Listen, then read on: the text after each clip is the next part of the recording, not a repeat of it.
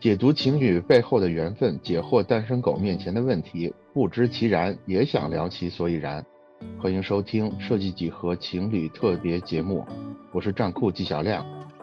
大家想必已经听出来了，今天我们是一期十分特别的节目，我们请到了知名插画师以嫩、易平和 O O Y 欧阳鹏杰来一起聊一聊创作者的爱情故事。先请两位做一下自我介绍。Hello，大家好，我是藏库的老朋友啊，欧阳鹏杰 OY，在藏库已经快十二年了。还在我读大学的时期呢，我就注册了站酷，在站酷发表了我很多的一些作品，包括藏库也给了我很多的这个成长的机会啊，无论是绘画的一个成长啊，包括我在我的情感方面，包括这个站酷这个平台找到了这个一品女神，这一点我觉得都是非常。这个意外的一件事情，也是非常感谢的这个站酷平台。嗯，目前呢，我是一个插画师，然后在深圳有做自己的插画设计工作室，在账户很长时间了嘛，然后也是一直见证账户的发展吧，我自身也得到了很大的一个成长。那么也是在北京，包括这个账户网的线线上线下的一些活动，我都有呃参与过挺多的。后来呢，就是也是因为站酷呢找到了我的爱情嘛，最后也是因为爱情吧，然后从北京搬到了现在的深圳这个城市来做了我的现在的工作室，大概是这样一个情况。待会儿，待会儿我们细聊这个爱情故事啊。好，那易老师，大家好，我是易平。一六年的时候注册了站酷，开始在发作品嘛，是我是在二零一六年开始玩的这个平台。就是比较晚吧，因为以前可能作品不是很多，也不太善于发这些网站什么的，所以一六年才开始玩。第一个就是站酷平台，从二零一六年毕业之后，就一直到深圳这边，在潘虎包装设计有限公司工作到现在，专注于做商业插画，就是包装上面的代表作，就可能大家都比较熟悉的一些品牌，王老吉啊、青岛啤酒啊、包括良品铺子等等。这一些我的可能就比较简单嘛，因为我专注于做这个插画去了。活动上我是基本上是没有怎么参与。站酷真的确实是让我找到我的合适的另一半，也是一个意外吧。可能是因为我们都比较擅长钢笔画作品。当时我是发了个站酷上面，有幸被 OY 大佬 看见，然后就就是可能就有了一个共同话题。所以我说这个。作品倒是没发多少，但是感情上面这个人生大事感觉像是解决了。老师的站酷账号叫什么呢？就是就是我的名字，就是就是我的名字一平，对。易是就是容易的易的，对，容易的易是平是这个平扶贫，就是啊扶贫的平。对，大家有兴趣的话可以去站酷搜索一下。简单的自我介绍就到这儿，然后到我们今天这。最感兴趣也最想知道的就是两位的这个爱情故事，对吧？那谁谁为主线来讲呢？另一个人来补充。那我来讲。我来。嗯，好。那其实我们之间，我觉得不存在说谁追求谁，呃，我觉得我们是一种相互吸引嘛。是这样，有一天呢，我是在逛站库嘛，平时也有逛站库的习惯。那么有一天我在预览一些作品的时候。哎，然后无意中看到了他的这个作品跟我的作品非常接近啊。首先是他的封面是吸引了我，他的作品叫《共生》，可能账户有一个推荐形式吧，他会关联一些相关的一些作品，因为我的作品都是一些像钢笔画的这种黑白线条风格的这种插画，然后呢就无意看到他的作品，哇，刚当时当时我就眼前一亮啊，看到他的一个作品，哇，这个人的作品跟我的。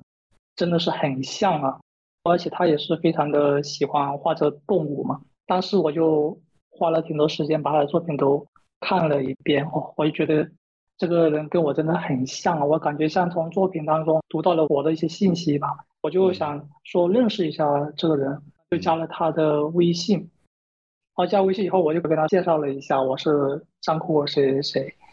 我发现我们有是共同有互相关注的，他就。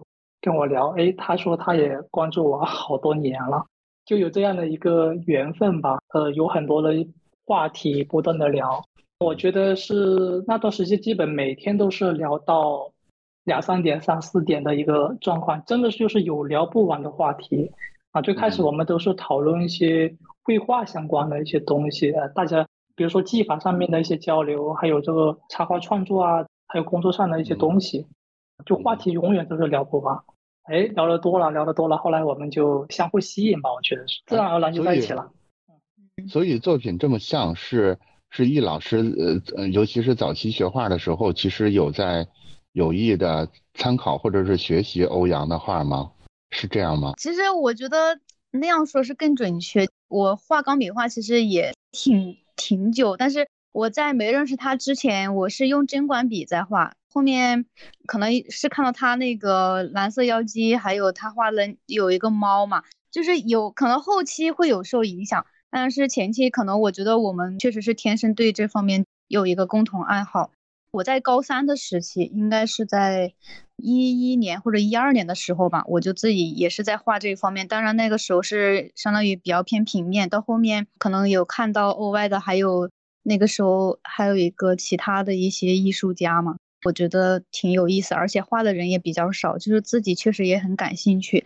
我到大学之后嘛，我就自己开始在创作动物的系列作品，大概一张有一开或者半开左右那种大幅画的，一直持续到大四的时候，我就开始准备我那幅共生的，呃，五米乘一米二的那一幅，算是比较大的那种大作，大小的大哈，不是说那种大作。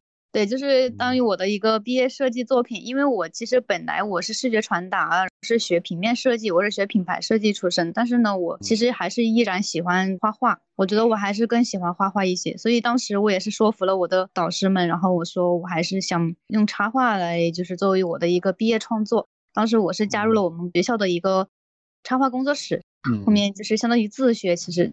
真的是没有老师教，我觉得我们那个时候最缺乏就是教插画这个专业，一样的，一样的。对，就现在也也是很少。我觉得这个范文其实是老天给的，然后加上自己可能也有一些后期努力，我觉得这一点我跟 O Y 就是非常相似，因为他也是特别热衷于这个画画嘛，就不是设计啊，嗯，我们都是属于学的是其他设计，但是我们就 后面从事都是插画。我觉得我们这点就是，我觉得很少会有这种相似点吧，嗯，所以我们就是加微信之后，就确实是我们一开始聊一些专业话题，就聊的特别多，感觉就真的是聊不完。聊不完啊！对，我觉得共同话题真的很重要。我那个时候还上班，第二天早上还得七点多起，七点半起，我跟他每天聊天都聊到真的是三到四点钟，甚至那个时候我都还就是我们都还不想挂电话，就感觉啊越聊越兴奋，越来越越想聊，就那种。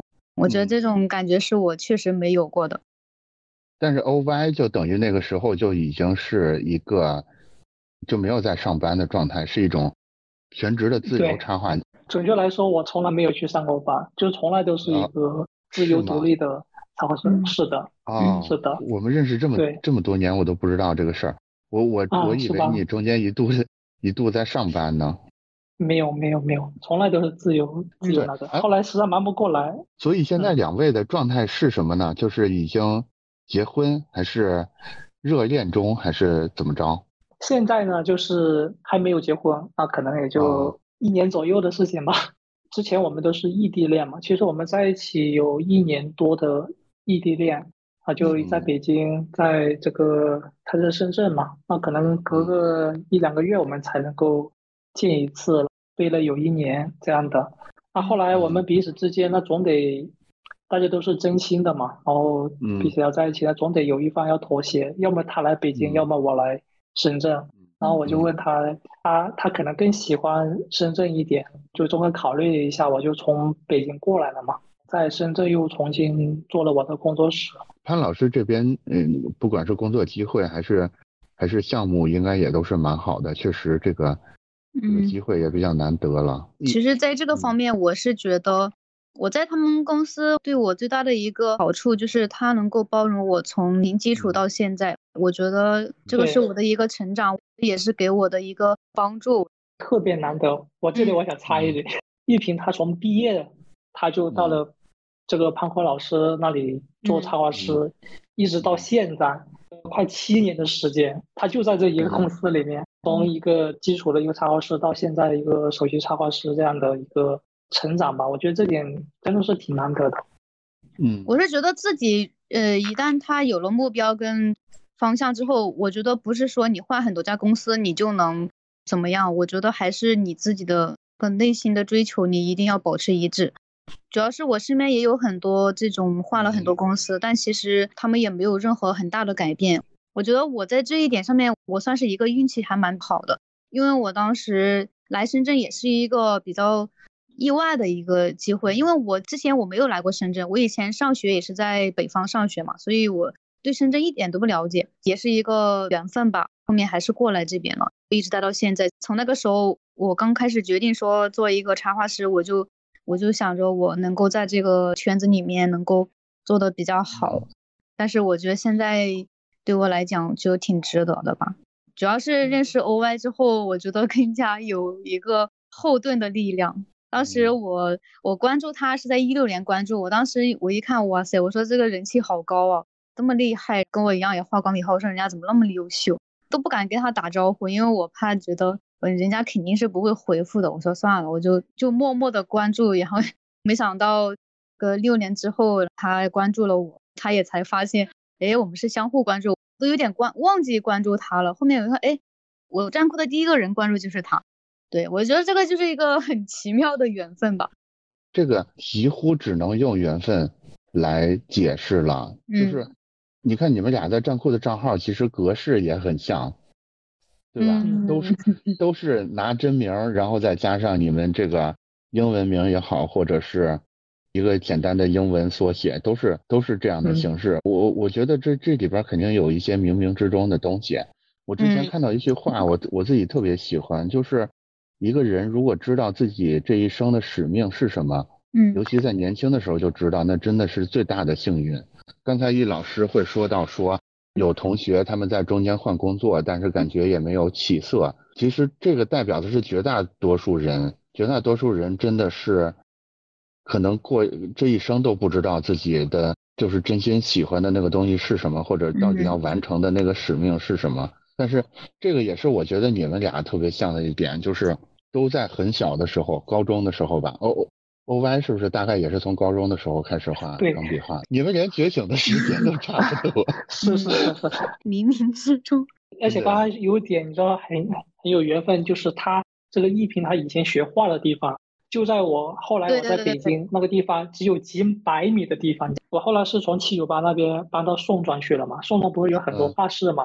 然后他那画室就在我住的地方几百米的地方，那么近的地方，我们但是但是我们差了几年，我们不知道哈。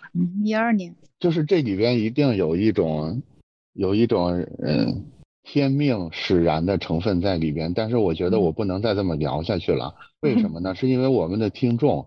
他们几乎是肯定不可能碰上这么一个，就好像上天准备好一样。哦，对对。我觉得还是要多发作品。纵使我们两个人都很喜欢画画，然后都有这样的一个作品，但是我们不发作品，或者说我们不来账户发作品，我们都没有遇不到一起。对呀，对，是，对吧？是的。然后就说我们发了作品，账户不给我们来个推荐，我们都看不到。我觉得，尤其是尤其是 OY。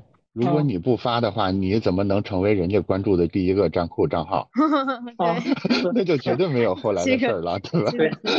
其实我想说，我们一方面很羡慕这个神仙眷侣这种传奇一样的恋爱故事，但是另一方面，其实我还是还是想借助两位的这种视角，去我们现在站到一个我我们典型的听众，比如说他是一个九零后，甚至是一个九五后。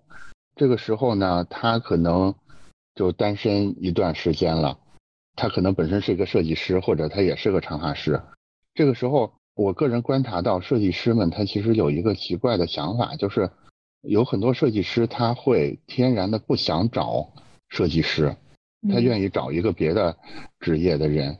你、你们、你们对这种已经单身好多年，或者说我现在有机会。认识一个另外一个设计师，但是我就是觉得我不能找设计师。这你对类似这种状态或者心态，你们你们是怎么看的呢？嗯，我先来说吧。我觉得，从我个人角度来说，我好像找女朋友的话，我肯定都是要，我会倾向于找同行，或者是至少是他是喜欢，就跟我有相同的一些兴趣爱好的。因为我对于绘画，可能我个人对他的一个。定位就是你看我有个一个座右铭啊，就叫“生命不息，花而不止”，就是代表我对于这个呃绘画的一个坚定嘛。我肯定要从事一辈子艺术创作的。如果我找的另一半，就是他不，哪怕不是同行，如果他不喜欢，他不是特别喜欢画画，他肯定很多东西他不会理解你啊。那我们要想一辈子这样走下去，真的是会会比较难。所以我会从我的一个角度来说，我觉得会倾向于要找同行，或者是要跟你有共同话题的人。当然，如果是找不是同行，然后之间有一些相互互补的地方，那肯定也是好的。我觉得这也应该也是大多数设计师他不想找同行的一个原因吗？这个我觉得我我觉得他们不想找的原因，可能是担心说两口子都要不停的加班，然后然后就没有人顾家，或者对，应该是类似的原因，或者在创作的时候会有一些理念上面的分歧。对，假如说假如说你找一个程序员就没有这个问题啊，又神秘。又强大，然后审美无敌，然后 就是这么一个。神一般的存在，但是你如果找另外一个设计师，嗯，就是你你的这些魅力在他眼里也没有任何神秘的地方，他会觉得，嗯，哎，不就是这样吗？太了解了，行业也都很了解了哈。但是我觉得对于两个人来相处的话，我觉得同行之间会更加会就是就像于这个刚好相反，就是能够理解吧。如果如果你找一个可能不是同行业的，他确实能感受不到你的。